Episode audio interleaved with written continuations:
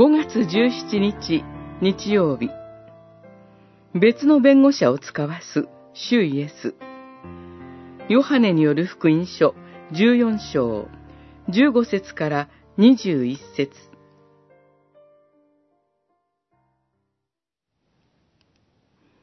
私は父にお願いしよう。父は別の弁護者を使わして永遠にあなた方と一緒にいるようにしてくださる。この方は真理の霊である。世はこの霊を見ようとも知ろうともしないので、受け入れることができない。しかし、あなた方はこの霊を知っている。十四章、十六節、十七節。主イエスは、御父のおられる天に帰ろうとしておられます。それは、別の弁護者である真理の霊を使わすためでした。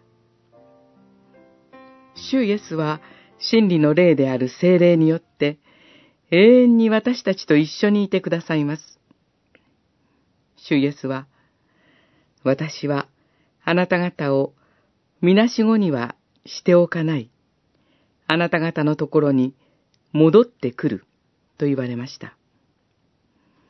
この約束は主イエスの名によって使わされる精霊において実現するのです。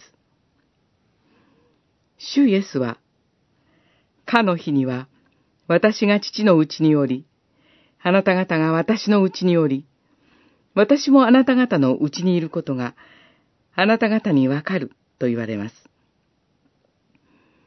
私たちに精霊が与えられると、主イエスのうちに、御父との交わりが実現していることがわかります。また、主イエスにあって、私たちも、御父との交わりに預かっていることがわかるのです。私たちが、御父との交わりに預かっていることのリトマス試験紙は、私たちが主イエスの掟を守ることです。私たちは、主イエスへの愛から、主イエスの掟を守ります。私たちは、主イエスへの愛を、御父からいただいて、主イエスを愛し、主イエスの掟を守るものとされているのです。